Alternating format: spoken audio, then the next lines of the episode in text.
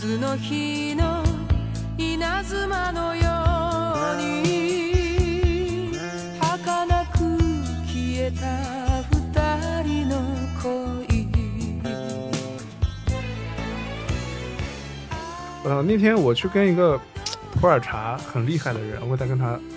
说，你能不能真的告诉我，就是怎么评价这个茶的好坏？他跟我跟我讲了两个字，你要感受茶气。我懵了，我操， 什么玩 什么玩意儿？茶器是什么？就这是什么东西？请你告诉我好吗？就葡萄酒行业特别喜欢硬熬一个造型，叫做搞餐酒搭配，你知道吧？啊，对对对，这个对这个事儿就特别蛋疼，我操！就是我从来我我一向是餐酒搭配这个事情的忠实的黑，就我觉得就中餐没有所谓的餐酒搭配这件事情。对，像今年就有一个蛮有趣的新闻，就是说 LV LVMH 就他们在云南搞了一块地。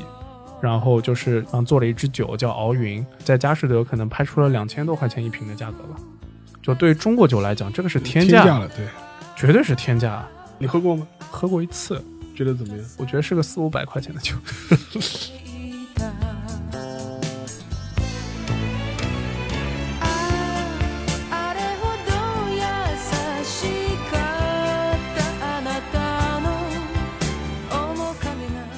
各位听众，大家好，欢迎收听本期的《忽左忽右》，我是陈彦良。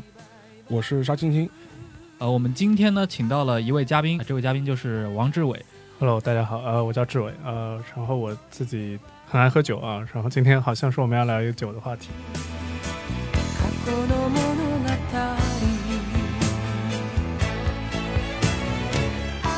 我觉得就是不同的酒还是的确有门槛的，或者说嗯，就一个酒做得好是有门槛的。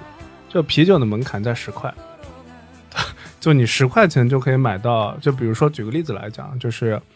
拿精酿来说吧，就其实我一直觉得精酿是个很 bullshit 的概念，但不管怎么说，就精酿吧。就你说像比利时的那些，就是真的是世界顶尖水平的酒，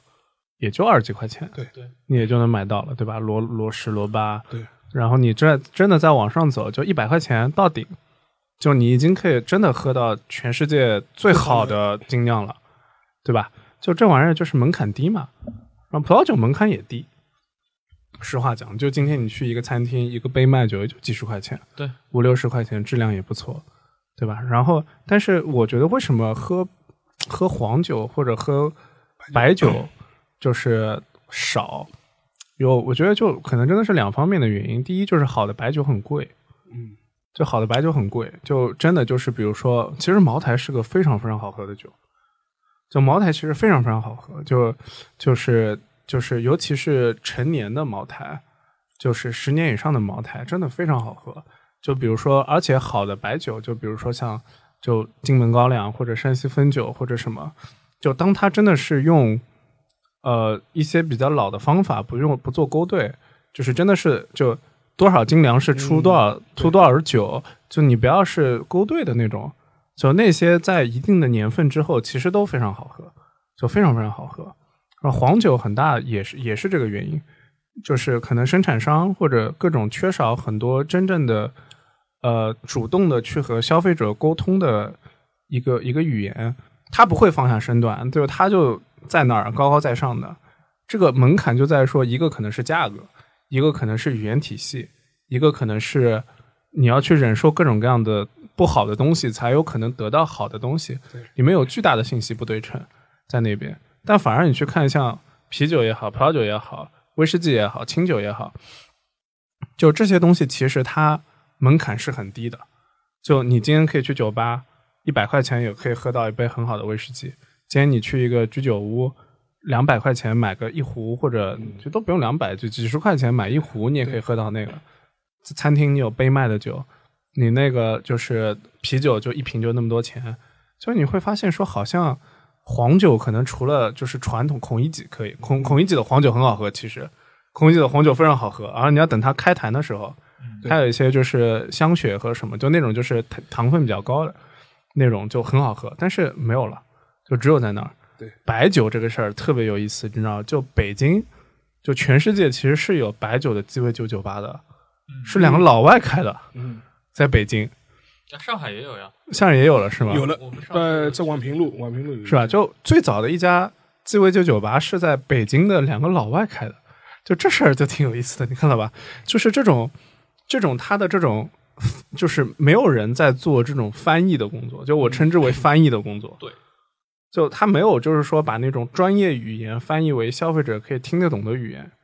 然后这个翻译的工作是老外做的。但你在你看来，比如说它都是烈酒嘛，都是高度酒，那像 whisky 的它这种或者伏特加它这种品鉴方式，它的这些呃种种的条件放在白酒里面，它这个框架是可以套用的吗？白酒跟威士忌好像很像，我觉得这个品鉴体系。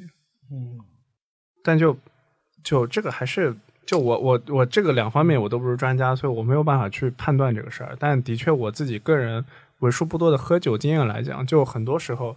就是我我其实很简单，我就看这个玩意儿平衡度好不好，嗯就是和它的这个口味的复杂度，就我基本上是套用。就是我基本上是把酒的评价，就是葡萄酒的评价体系套用在一切上的。就你今天问我咖啡好不好，我就说平衡度和口味的复就是复杂度，就基本上都是这两个指标在看这个事儿。然后茅台好喝是因为陈年茅台真的很复杂，嗯，然后它的整个就是口味的浓郁度和它的就就比如说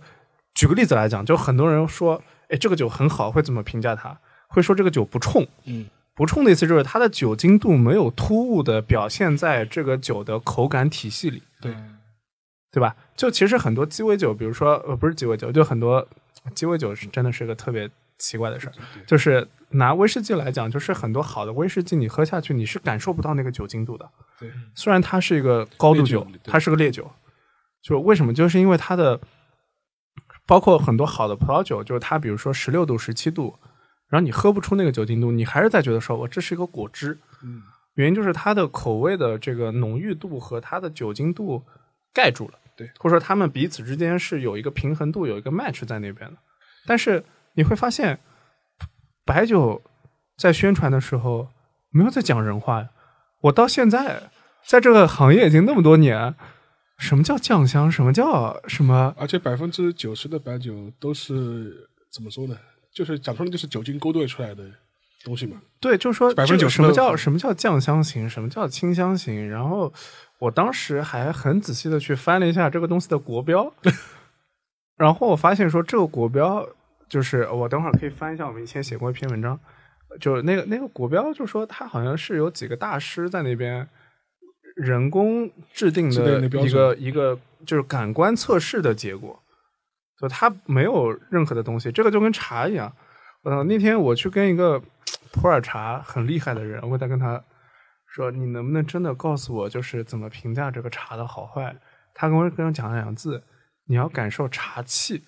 ”我懵了，我操！什么 什么玩意儿？茶气是什么？就这是什么东西？请你告诉我好吗？然后我搞不懂这事儿，然后我现在就非常的简单，就就真的我躺在地上了，这事儿我我不行，我我我真的不行，我躺在地上了，呃，然后我就真的会有些可能关系特别好的朋友就说，嗯，我们今天开了一个特别贵的什么茶什么东西，你要不来喝一下？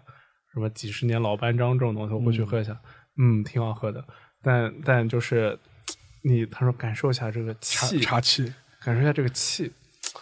我说这个事儿太玄太玄学了，这个东西就搞得跟中医一样，你知道吗？这个事儿这个事儿就太玄学了。所以反而你看，就是像说外来的和尚吧，就是这些东西，就他的确就是讲人话，以及他门槛低。然后我们自己的一些东西就是不讲人话，嗯，门槛也高，也高高，对吧？就是你都已经还是那句话，生活已经那么累了，然后你还要去习得一个欣欣赏系统，你才可以去欣赏一个东西，就这事儿就会变得非常的难，我觉得。而且我觉得中国可能也没这个文化吧。你说，嗯，尤其是最近几十年，就是当然跟以前有这种酒馆文化，或者是这种，但现在我就之前跟他讲的嘛，对现在你找不到一个说我要喝中国酒的一个地方，就几乎没有。你除了除了一些呃酒庄饭楼，那吃那个圆桌饭、应酬饭的地方，能够有有有白酒喝，对，真的你你专门的的那种像酒吧或者居酒屋这种的不会有。中式的，对不会有鲁迅小说里面那种。而而且就是哪怕是只有孔乙己嘛，喝黄酒，大概黄酒还有，就说你你你很难想象一个人说我每天我买瓶白酒回家自己品鉴一下，没有 没有这种场景的呀，你想象不出这种场景真的几乎我从来没有听说过，我朋友几乎都是拿来一起喝的，起当然就是可能以分享和什么，但真的我从来没听说过，好像从来没有听说过有人自己在家开了瓶茅台，一个人自己慢慢喝完这个事情，从来没听说过，从来没听说过这个事，黄酒可能还有可能，就是白酒绝无可能。这个事儿挺有趣的，我这是一个从来没有想过这事儿。是这是，我觉得这还是一个背后的一个对酒的文化，对于有酒的，而且你看我们国家的一些白酒品牌，他做的广告，他把讲的故事，基本上他不会跟你讲这个酒本身是怎么样子的，都是讲我们什么什么国宴国宴 是吧？一五八七的，就就都都是这种。所以这个东西肯定就是两两方面吧，所以就是一个是就是从就是做这东西的人的怎么去推这个事儿和消费者的接受程度嘛，就可能就是就对我来讲就是说就还是讲日本了，就是我觉得就日本的就是清酒这个事情就会觉得它真的门槛很低，甚至我认识的很多做清酒的人或者就是有专门的喝清酒的地方，就他都是在用一个非常就是降低门，试图去降低门槛的一个事情，在跟你解释很多很多事儿。啊、b y the way，我最近在上海发现了一家专门喝那个烧灼的地方，啊，是吧？哦、然后啊特别在那个、嗯就我们之前写了一个餐厅叫大西老，大西老隔壁前面就特别有趣，二十五块钱一杯啊，然后这个就特别简单，然后没什么菜的，就有一个就是电磁炉烧的关东煮和一些小零食，那真的是那那真的是居酒，那真的就是这种地方挺好的。这种地方挺好的，对吧？然后，但是就是，然后你会发现，就是说，就是大家在把这东西变得很低，就就你看，比如说现在上海那么多搞精酿的，北京那么多搞精酿的，嗯最后大家还是在以一个做餐饮的心态在搞这事儿。对，就就你会发现那些以传教或者以这种那种心态来搞这事儿的，基本上都已经死光了死光了啊。然后挺好的，对吧？市场当中留下了一些讲人话的，我就特别喜欢啤酒阿姨。对我这啤酒阿姨真的是太牛逼了，你知道吗？这个就是我觉得一个典范啊。延安西路那家店非常 非非非常神，对，就你说他这个 就是，你说他懂啤酒吗？他我觉得他也还好吧，就是，但他比所有的那些自诩懂啤酒的那些人卖出了最多的酒，对对吧？就这个事情就会变得说，嗯，挺有意思的。对，不是前面我们在说葡萄酒那个特别红的概念，自然酒或者什么的，这个这个事情可以多多讲两句。就是这事儿就会变成说，就说这个，就为什么我说自然酒这玩意儿变成一个哲哲学命题啊？就是它会变成说多自然算自然。嗯，啊，你知道吧？就这个事儿挺有趣的，就是说，比如说很多人他说定义自然酒概念是可能进入到发酵这个过程当中尽可能少的人为干预。那我那我就会反问他说，那么你在做田园管理的时候，这个难道不是人人为干预吗？就那条线到底在哪儿呢？啊，对吧？所以，所以就是，然后就是说，你可以说你自己不加是什么流，有很多怎么怎么样，但很多自然界也加流啊，对吧？你不加流，你没有办法运输呀，这个你的生意没法做呀，对吧？然后，哎，你们威士忌界有这种有有这种争论吗？我觉得威士忌，如果你要争论这个事情的话，那就亮不出来了。啊、我因为就因为嗯你说什么叫威士酒威士忌酒的自然状态，你没有一个传统的过程，了解，对，所以就就是，然后就拿葡萄酒这个就来讲，就是现在就是对于这个东西，现在就有一批这种狂热的自然酒信徒，但这个我觉得跟搞得跟那个什么有机食品那个运动很像很像很像我。跟那个，但但但我觉得这个所以你知道，所以非常好理解一个事儿，就是你知道自然酒在全世界哪儿最流行？日本。嗯，就是你会发现，就越、就是文化里面越讲究这种追随本源，呃，这个东西的地方，然后最流行的就是自然酒。对，因为我因为我葡萄酒研究不多，但我觉得嗯，好吧，就是就是，对，有有有可能是，但我觉得 organic 这个概念本身其实其实就是有机并不等于好，哎对，这个事对儿很重要。这个是很重要的概念，就是你可以，你你就是你你你你你你你崇尚这套价值观，OK，这没有任何问题。但其实，比如说有机基本等于贵，你知道吗？对，就是，啊但是你崇尚这个价值观，你愿意为这个买单，我也不会觉得有的人说啊，你这这是在收智商税，我觉得这也不是，我也我我觉得这个无所谓嘛，你自己喜欢，然后你你喜欢这个价值观，它背后这个价价值观你是认同的，那你就去消费嘛。但是这个本身并不是跟好和口味好和坏其实是没有一个划等号的一个概念在的。嗯，对吧？我一直说，我操，自然酒这玩意儿极其的 liberal，你知道吗？就 就就这玩意儿极其的 liberal，然后就是真的就是闲得蛋疼的人在那边在在在创造出很多概念，然后试图再进行一些区分。呃，据你的观察，就是因为你也在这个行业里面嘛，嗯，呃，作为一个正常的中国人或者一个普通的中国人，他接触酒的路径一般是什么样子的？那比如说我的话，可能就是一开始就喝啤酒，慢慢的可能接触到第二个可能就是洋酒了。但是你家里人长辈里面没有人喝酒吗？喝酒，但但也不会逼我喝呀，就我我可能会看他们喝，就是我觉得可能是你，比方说你的父亲或者你的长辈是喝酒的，每天吃饭的时候倒杯黄酒对吧啊，那个都没有的，就啊我我我们家里面的男性我觉得，我觉得普通消费者现在可能接触到酒的路径更多还是吃饭，吃饭，就我觉得还是跟吃饭这事儿聚会啊聚会搭在一起的。然后就是，然后这个事儿也特别有趣啊。然后就葡萄酒行业特别喜欢硬熬一个造型，叫做搞餐酒搭配，你知道吧？啊，对对对，这个这个事儿就特别蛋疼，我操！就是我从来我我一向是餐酒搭配这个事情的忠实的黑，就我觉得就中餐没有所谓的餐酒搭配这件事情的。对然后你会发现特别有趣的一个事情，当你在跟不同的酒商，不管他是搞浓郁型的酒，还是清淡型的酒，还是什么酒，你会发现你问他们九个，你问他们十个人，他说：“哎，你觉得你们家的酒跟这个中国菜怎么搭配？”十个里面有九个人说：“我觉得我们的酒跟粤菜很配。”就不管它是 不管它是什么什么风格的酒，或者怎么，？这为什么？因为粤菜最流行。啊、高端餐饮特别多嘛，对主流嘛，当然，他在上海会说本帮菜，就他这是为数不多他所知道的东西，所以一定是这样。但你说，就不管粤菜、川菜、本帮菜，本帮菜算了，就粤菜、川菜本身就百菜百味的，就你你怎么能够有胆量说你这个东西跟这个东西搭配呢？对对吧？所以就很多时候就是它就真的变成了一种营，就跟自然酒一样的，它真的变成了一种营销的概念，对，在这边。比如说传统的这个中国人，他没有发展出那种，比如说我吃饭的时候，这个事情我还专门跟一个就是很厉害的葡萄酒大师聊过，就是这个就是特别有趣的一个事情是，你会发现，就是这其实是跟中餐和西餐的这个餐饮方式有餐饮方式的区别，就巨大的区别。就是中餐讲究复合式调味，就比如拿上海菜来讲，你烧个这个番茄炒蛋，你要加糖，对吧？我是加糖派啊。这个，然后你烧一个什么什么东西，就是你同时要加盐加糖，糖，对，就你在讲究的，它其实是一个复合的味道。所以就是说，中餐自己已经把自己给平衡掉了，嗯，明白。它作为一道菜已经完整了。它已经完整了。但西餐其实不是的，就西餐有很多菜，比如说牛排或者鱼，它更多的其实是在做，它并没有在做那种很复杂的调味。所以拿牛排来讲，就是你还是会有很多脂肪在那边。就脂肪这个事情，它是没有办法通过盐和胡椒和百里香对去 balance 掉的，所以它必须要搭配一个葡萄酒做一个外在的存在，去平衡它的这个味道啊。所以就说，所以就说这个这个其实是 make sense 的，但是你一定要把这个东西硬套在中餐上面，对，就这个事情就变得非常非常不 make sense 了啊。然后其实搭配中餐，我一直说最适合搭配中餐的一定是香槟，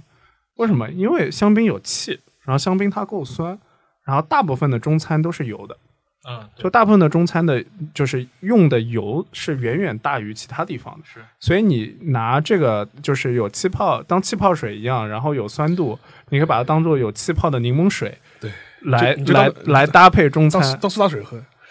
其实这个这个还挺对就是合情合理的，你知道吗？但你今天一定要硬熬一个，说我这个黑皮诺搭配本帮菜菜，或者我这个黑皮诺搭配烤鸭，我觉得这事儿真的是太太太不 make sense 了啊！我让我们以前还做过一个实验，你知道吗？我们当时去一个日本菜，然后日本菜这个地方，然后我们当时就是呃说这个就是我们带了很多很多的酒去，就各种各样的葡萄品种，雷司令。嗯，呃各个地方的浓的、淡的霞多丽，各种各样长相思都带过去，最后发现还是清酒最配。就是然后其实就是一定的，就是这个事情，就是说这个就是它其实。为什么你会觉得，比如说你去国外一个地方，你会觉得那个地方的酒特别搭那个地方的菜？对，其实它其实是一个相互影响的一个过程对。就是这个地方酿出来了这样的酒，所以他们会去创造一些菜式，或者一些烧法，或者一些调味，去和这个酒进行搭配。就是清酒也是的，就他就是会做这样的料理，然后才会把清酒也做成这样，所以它两者之间才有那种平衡感在那边。然后你一定要把一个外来的西方的东西跟中国东西摆在一起，这事儿就挺就挺没有挺没挺没有逻辑的，你知道吗？但比如说你说大闸蟹跟黄酒这事儿，你说它配吗？哎，对，我也想问，我觉得我说句实在话，我觉得这事儿非常的玄学，就它它是两种不冲突的味道，嗯，我觉得。就更多就是你相信它配了，你相信它配那它就配了对，其实也还好。对啊，by the way，这个事情就另外一个，就是我们行业里面就酒圈特别喜欢装逼啊，就是有几个装逼利器啊，就是说经常你去，就如果你有你你有这个闲心去参加一些所谓的品酒活动活动活动的话，我觉得你可以把它当做一个人类观察，听到一些人在那边说，嗯，我从这个杯中闻到了黑色浆果。的味道啊、我闻到了什么什么花的味味道，对，什么什么什么什么东西，然后这玩意儿你就会觉得，嗯，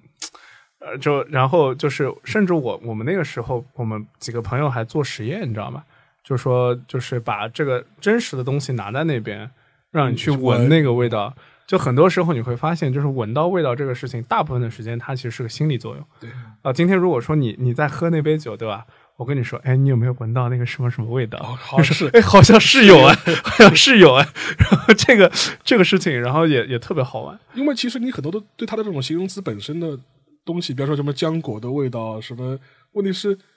其实你本人对这个味道的味觉记忆是非常淡漠的对，你根本不知道这个味觉记忆应该是怎么回事。那所以说这也是个问题啊。这扯扯出的话，当然村上小说里面两个主题最最多嘛，一个是音乐，一个是酒嘛。所以说这也是为什么我觉得林少华老师的翻译其实很成问题的原因就在这里。他既不听爵士乐，对啊，也不喝威士忌的 威士忌。对这个对，其实我刚刚想说的就是那个，因为我之前一个话题就是你觉得一个中国人路就是喝酒路径嘛？因为因为我个人感觉大部分人还是从啤酒开始喝的嘛，可能尤其年轻人啊，就是当然可能只是个人感觉。那比如说作为大学生或者作为一些年轻人，他怎么去接触这种葡萄酒的渠道？你贸然的，比如说我刚刚开始上班，贸然买一杯葡萄酒回去，他好像这个东西对他来说是一个有点精神上的负担。呃，可以关注我们公众账号，然后从我们这儿买酒啊。这个这个，我真的我仔细想了这个事儿，我仔细想了这个事儿啊。然后我觉得真的这不是广告啊，我觉得这良心酒商啊，然后浅显易懂啊，雅俗共赏啊，这个就是我们想做的一些事儿。但我觉得这个事儿其实也也没什么关系嘛，就是说你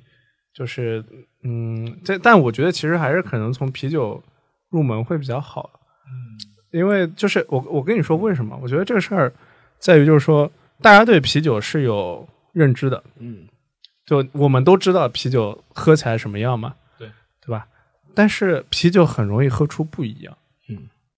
啤酒很容易喝出不一样，因为它配方不同，对，然后酿的风格不同，浓郁度不同，你会很容易说，嗯，这个跟我之前喝过的那些东西不太一样，嗯，跟我喝的雪花不一样。嗯，然后这个就是，甚至就比如说青岛的原浆也比青岛好喝很多。对，啊、那那这个事情就会说，就是它变得没有它，就是如果你真的是感兴趣这个事情，或者说想要就是对这个大的东西会感兴趣的话，其实啤酒阿姨啊，就所有的精酿酒吧，对，就是其实都可以啊。这个事情就就是就是那个价钱，也不会贵到哪儿去。对对就这个其实我觉得就挺好的。在北京真的有很多特别有趣，我还记得我第一次去大悦的时候，那是一个冬天，寒冷的冬天，然后就见到一群老外，你知道吗？披着军大衣。坐在四合院里面喝冰的啤酒，然后这个事儿太有趣了。是，然后这两年就中国本地的酿酒师一直在就是本地化这个事情，然后有很多有趣的酿酒师在那边，然后比如说他们会放各种各样奇怪的东西在里面，花椒花椒，对，什么的，什么竹子什么的，对各种各样的。然后，然后我特别喜欢那个武汉有一个酒馆叫十八号酒馆。啊、然后他们在他们有很多地方在卖他们的酒，他们有一个酒叫跳东湖，就特别就武汉那个湖嘛，就特别有名，哦东湖嘛，东湖，所以他那个酒就叫跳跳东湖啊、然后这个这个就挺有意思的。然后包括我们前两天在卖了一个酒，叫桂花，就叫桂，嗯，那他就是把桂花酿在了哦，这我喝过。这酒里面，挺多地方有在卖 taste room 的酒。对，然后这个就挺没门槛的，就可能一瓶酒就几十几块钱、二十几块钱就可以喝。葡萄酒的确是，我觉得就不管怎么，就我一直想做一个事儿，就是就是葡萄酒有没有可能终极的，就是入门解决方案？我一直在想这个事儿。我我现在可能有一些思路了，嗯，我现在可能有些思路了，就是我可能想要把如果以后有机会自己做一个品牌的话，我想做一个就是去掉就是传统的葡萄酒概念的，嗯比如说所有的葡萄酒都会有一个酒庄，有个产地，有一个什么东西，对吧？我想做一个不以这些为就是分判维度的，而是直接以就是可能说就是葡萄品种作为一个它的代表性的东西。比如说，我很想做一个酒的系列，它就叫黑皮诺或者一号，嗯它就叫二号叫赤霞珠混酿、波尔多混酿，三号叫霞多丽或者什么。然后我告诉你，它的就是它的它是一个合格的，甚至在这个里面能排到前百分之二十质量的，但没有贵到天上去的一个一个产品。就是你如果今天感兴趣要喝葡萄酒，你就去喝那个东西。以及我想在包装上进行很多创新。就这两年葡萄酒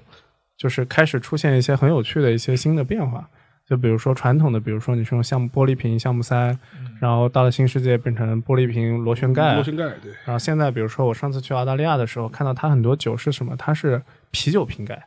啊，嗯，就玻璃瓶啤酒瓶盖嗯，然后从大瓶的七百五的变成越来越小瓶，三百毫升，就跟精酿啤酒一样，三百毫升一瓶啤酒瓶盖，甚至这两年还出现易拉罐的，嗯，出现那种就是纸盒的，纸盒的，然后出现那种塑料塑料的那种这种就是像那种 energy drink 一样的，嗯就是你那个弄开就可以喝。我觉得其实这种可能会是一个就要去入门这个事情的终极解决方案，因为传旧世界就是传统生产商，其实欧洲国家就你有它的法律法规。就是说，你的酒标必须上面写什么东西，就每一行字有什么信息必须要提供，就这个东西是写在法律里的。对，就如果说今天你要说这是一个意大利的一个法定产区的产品，你就必须要在什么地方标什么东西，就是清清楚楚就不能改的。但反而就是新世界的国家，它就无所谓，就是百无禁忌的设计酒标，各种各样，就是连酒的名字有些都没有，就直接放一个酿酒师的照片在上面，没了。就然后就是那种那种就挺有趣的，就反而是这个反正更可能会接近我们理想的一个一个状态里面在做。我们最近会准备做一个很有趣的事儿，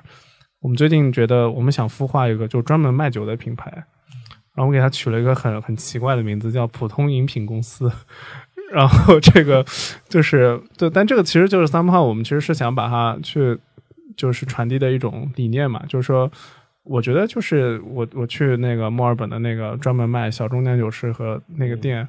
我觉得我在那边待了大概三十分钟，特别有趣，就一直在看他各种各样的酒，选品各种各样的东西。我发现进来的人问的问题都是可能不会问那种呃这种啊，我要哪个产区的哪个酿酒师哪个年份的那个东西。大家发现这个事情还是说，哎，我想喝我想喝酸一点的，我想喝淡一点的。我今天晚上想要去吃一个什么东西，啊、就他就你会发现他完全变成消费者语言了。对，啊、就如果说今天以及就是说你如果，但他那个店也很也很专业，就我问了他很多很专业上的细节上的事情，他也答得非常的准确。就这个事情就会让我觉得说，就是可能是想做一个类似这样的事情。就你说怎么怎么入门，我仔细想了想，就可能现在并没有那种真正的。已经出现一些，但是并没有真正就是给到就是普通消费者。就威士忌其实可能也有这个情况，嗯，就不像啤酒或者什么的，已经出现了很多就是在大众消费人群当中，像啤酒啊、以天堂超市这种就大众人群消费当中不会把它当做一个就是很高端或者就是很逼的一个，或者就是一个有门槛的去消费的地方。但威威士忌就相当于 就就是上下两级会分的特别开。就它低端品牌，其实就我觉得就是跟就是就是就是就是欧就是欧美人的二锅头嘛，就是。然后我最近这两年发现一个特别有趣的事儿，就是，嗯，我觉得我现在心态挺好的，看什么都挺有趣的。就是这个，就发现说有很多的厂二代，嗯，和果二代，就他们可能比如说父辈就是搞酒厂的，父辈就是种地的，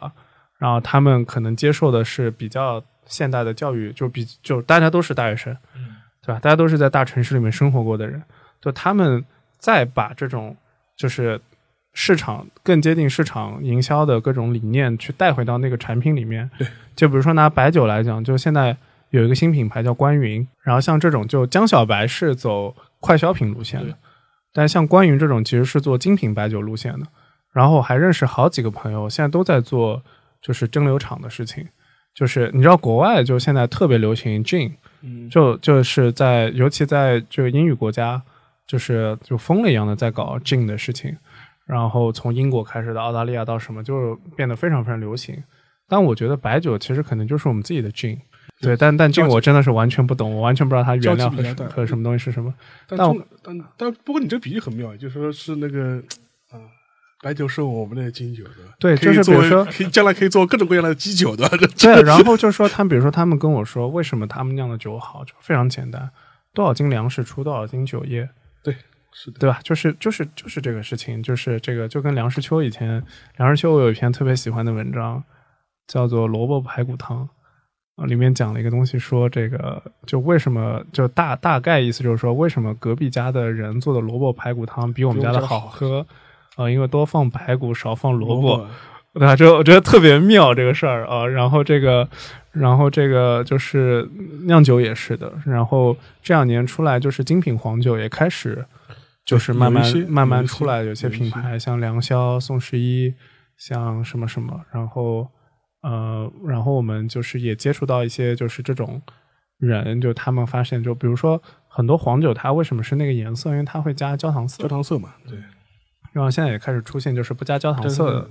的一些一些人，然后他们也抛弃那种就是说传统的那种陶瓷呀那种你知道特别特别 traditional 的那种包装，因为那个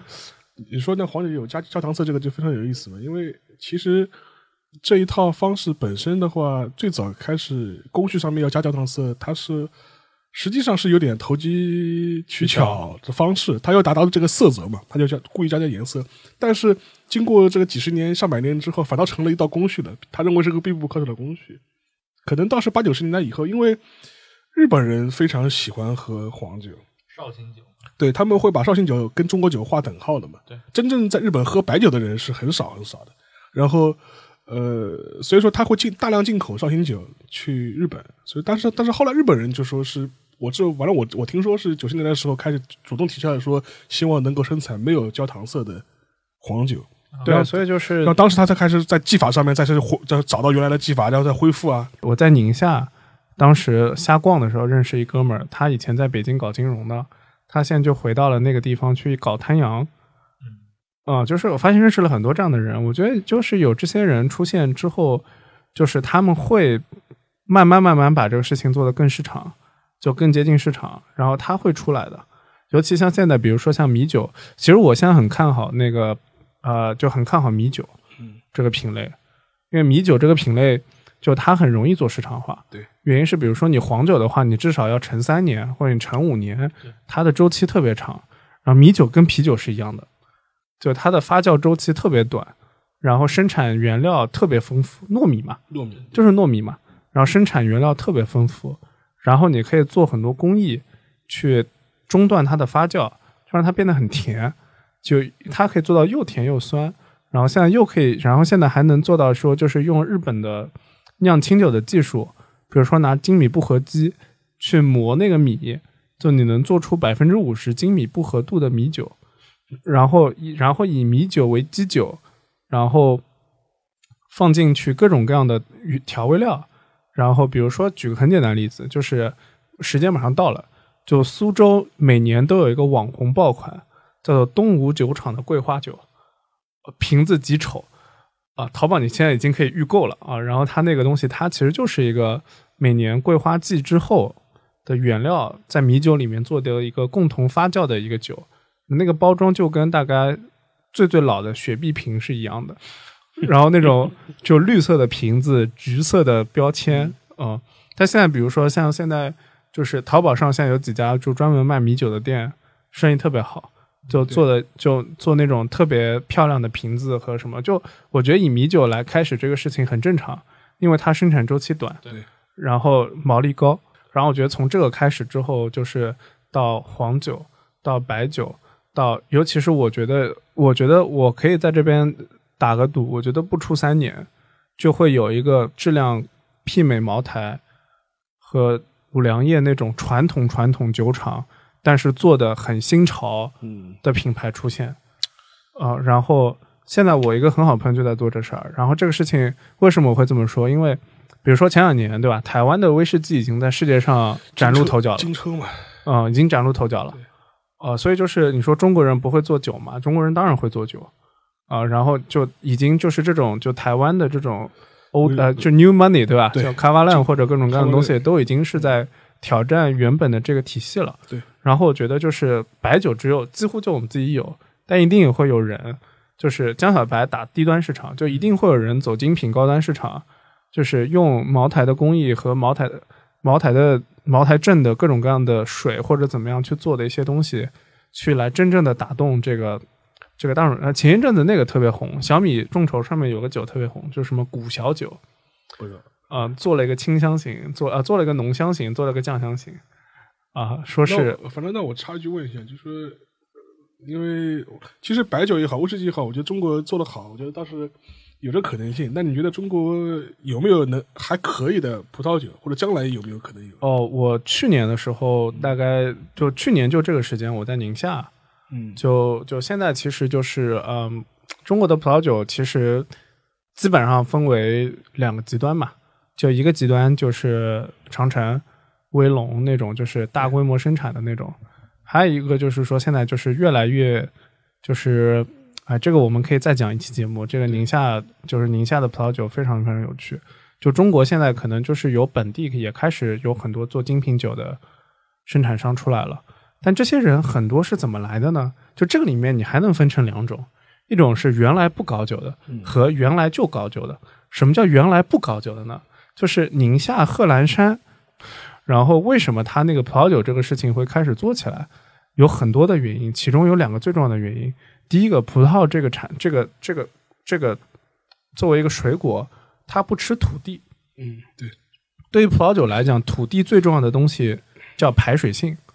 就是野生的一个不需要太多打理的就能够有产出的一个果实品种。所以宁夏那个地方，就那个土壤其实不太适合种很多其他的经济作物的，但反而种葡萄这个事儿可以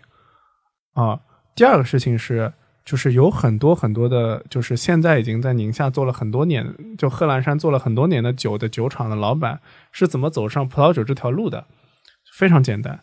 他们很多都是什么背景？市政工程背景、园林绿化背景，都是当时给政府做项目，政府没钱了，说我给你块地吧。所以本身它可能是一个就是大规模的这种就是作为原料在生产的一个地方，就是当然这个里面有巨大的政府的扶持的因素在里面，就巨大的政府扶持，银行给贷款给的特别松，然后这个你去酿出来酒去评奖这个事情，你评到一个什么奖，给你多少钱奖金？我认识一个老板特别特别牛逼，我操，他就说，嗯，这个这座城堡是我给我老婆的生日礼物，操，三千五百万。就有很多土老板那边真的挣了很多钱，然后在那边就说我流行嘛，就搞个这个东西来搞一下，然后大兴土木，大兴土木，哇，这那个那个酒庄真的太豪华了，就是跟跟宫殿一样。酿酒之前先全套设备买好，最贵的设备、最好的设备，全全套设备买好。国际上怎么最流行，对吧？种赤霞珠嗯啊，赤霞珠啊，肯定搞赤霞珠，对吧？就波尔多混酿，什么人酿波尔多混酿酿的最好？法国人找找找法国的最好的酿酒师过来。你知道那边每年挣钱挣的最多的是什么人？是卖橡木桶的人。就每年就没有见过这样的，每年用新桶，每年就比如说这个国外一些酒庄搞橡木桶这个事情是什么？嗯一个橡木桶用三年，对，缝缝补补再三年，一个桶能用六年。就前三年它还有橡木味道的时候搞新酒，后面没有橡木味道，在那边搞陈酿，知道吧？就一个桶可以前前后后用个六年。然后我见过有很多就是用大桶的，一个桶可能用个十几年，很正常。这边不是的，而且不就看不上美国桶，知道吧？就橡木桶也有逼格的，就是这个用要用法国和斯洛文尼亚的，就是要用欧洲的项目，你知道吧？美国项目奶油味太重，看不上，要用欧洲的项目，所以有，所以我认识，然后所以这个就讲到另外一派，就一派是原来不搞酒的，然后现在有一派是自己搞酒的，然后自己搞酒的人如何存活，卖橡木桶。我认识好几个就是在法国留学的朋友，在那边回来之后，他们自己很有理想，很穷，啊、就是一个铁皮房子，里面很少的设备，没有什么先进生产线，嗯他们怎么生存？我操，卖橡木桶，然后每年靠卖橡木桶挣钱，然后去 support 整个酒庄的运营，嗯然后就会发现他们是泾渭分明的两群人，然后你会发现他们在做这个事情路数非常非常不一样，就是因为宁夏贺兰山这个地方，就是说句实在话，其实对葡萄酒不是一个最好的一个地方，有几个原因。第一个事情是，我跟你讲几个道理你就明白了。第一个是它冬天的时候太冷了，所以它冬天时候太冷了以后，就是说它很多就是你需要把那个葡萄藤是埋在土里面过冬的，在其他地方就不需要做这个事儿。然后你每年做这个事情，有一定几率是会让你的藤死掉的。对，葡萄这个东西是这样，就是说你扎的越深，你吸取的养分越多，所以你可以带来的风味就越多。就是你至少要种个几年，三五年，三五年，三五年以后它扎深了，对然后它才会就不管是从产量和成熟度来讲，藤就更粗，对吧？你吸收营养更多，对吧？就你能够获取的这个风味就越多，那这个就是会越好。但是那边就是冬天太冷，会需要埋土。第二个很大的原因是它的春天来的太晚了，它那个地方比起比如说同纬度的很多地方，它的生长周期少一个月。少生一个月之后，你的葡萄就是没有人好。嗯，就那边会有些先天不足的情况在那边。这个就跟我觉得是跟我们的国家当代艺术一样的，就是你没有形成自己的体系，你还在学别人，对吧？但这个东西真的需要时间。就比如说我认识的很多澳大利亚的就是酿酒师，他们可能花了十几二十年的时间，才开始慢慢理解，说我这个地上种什么东西是最好的。就现在开始慢慢慢慢，除了赤霞珠以外，就有很多中国本地的品种，什么马瑟兰，什么各种各样的东西出来了。就那个其实会更适合那个地方。然后酿酒的风格从以前就是疯狂的用桶，疯狂的用桶啊，这个简直就是自然自然酒的最最最深刻的敌人，你知道吗？我认识一个酿酒师，他跟我说，就是今天如果你想这个酒里面有橡木桶的味道，我大概有十种不同的方法，从加橡木粉到橡木片到用橡木桶都有啊，就你什么成本都能做这个事儿。然后就是这边就会就会去做成，就是很符合当地人对于一个好酒的印象想象，想象啊。然后他们还特别牛逼，什么？他们用重的瓶子，你知道吗？就是他可能酒业五块钱，就瓶子葡萄酒瓶也分好坏的嘛。对，重的厚的瓶子就卖的贵，你知道吧？啊、然后他们还会用很多就是那种后天的方法来做这个事情，比如说你葡萄就是就是太水了。嗯，对，他们怎么做？他们不直接压榨呀，直接先放在一个桌上，拿个电风扇吹十二个小时，人工风干，人工脱水，嗯，再去做压榨，然后再把酒的浓郁度做高，做高，对，就就特别 特别好玩。就我还是很期望，就是我们，然后现在还有一些新的产区在慢慢起来，比如说新疆，新疆有个酒庄叫天赛，那个地方其实不错，因为它那个虽然它的也是有一个问题，就是成长就生长周期太短，但它的好处是它的日夜温差大，所以日夜温差一大以后，它的那个就是 residual sugar 的累积就会更好。然后包括现在像在云南香格里拉，在山东威海，现在都开始有一些新的人在那边尝试这个事儿。就这个事情，但是就是我们最早讲的嘛，就葡萄酒这东西需要时间，就你需要可能花很多很多年的时间，你一年就一次的机会，然后你甚至比如说你要换一个葡萄品种，这个前后的这个成本其实非常非常高，你需要忍受三到五年的这个地方而且有可能是试错，有可能是错的，对，对，所以就是这个事情，就是就所以就为什么我说葡萄酒这事儿很难嘛？就是说一个人你需要可能花十到十五年的时间，持续不断的试错，才能找到说我怎么是适合这个地方最适合的这个这个这个品种和酿法到底是什么？我觉得像现在就比如说可能你说就是比如说呃阿根廷找到了马尔贝克，对吧？嗯，就澳大利亚找到了 Shiraz，那中国是什么？就不知道。就这个事情还在还在，就中国现在缺少一个，就是中国能酿出好酒，但是你没有办法做出你自己的东西。嗯，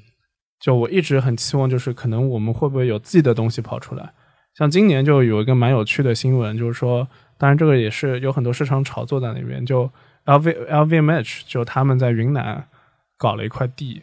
然后就是在高海拔的地方在做葡萄，然后做了一支酒叫敖云。就那个酒为什么很有名，是因为它很贵啊、就它拍出了在佳士得可能拍出了两千多块钱一瓶的价格吧。就对于中国酒来讲，这个是天价，价了，对，绝对是天价。关键还有人买单，你知道吧？然后，所以我们觉得嗯挺厉害的挺，厉害了。嗯、然后这个事情就比如说这个里面啊，这个你喝过吗？喝过一次，觉得怎么样？我觉得是个四五百块钱的酒，我觉得它是个四五百块钱，但是绝对不止两千块钱2000块钱啊。对，但是就是说我四五百能买到跟它一样好的，在其他地方。对，所以我觉得它是个四五百块钱的酒。对。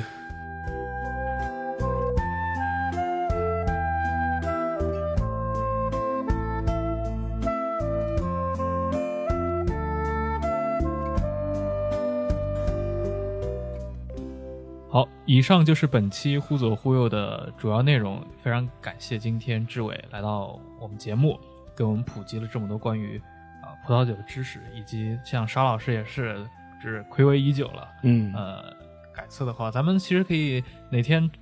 再挑一个时间，呃，也可以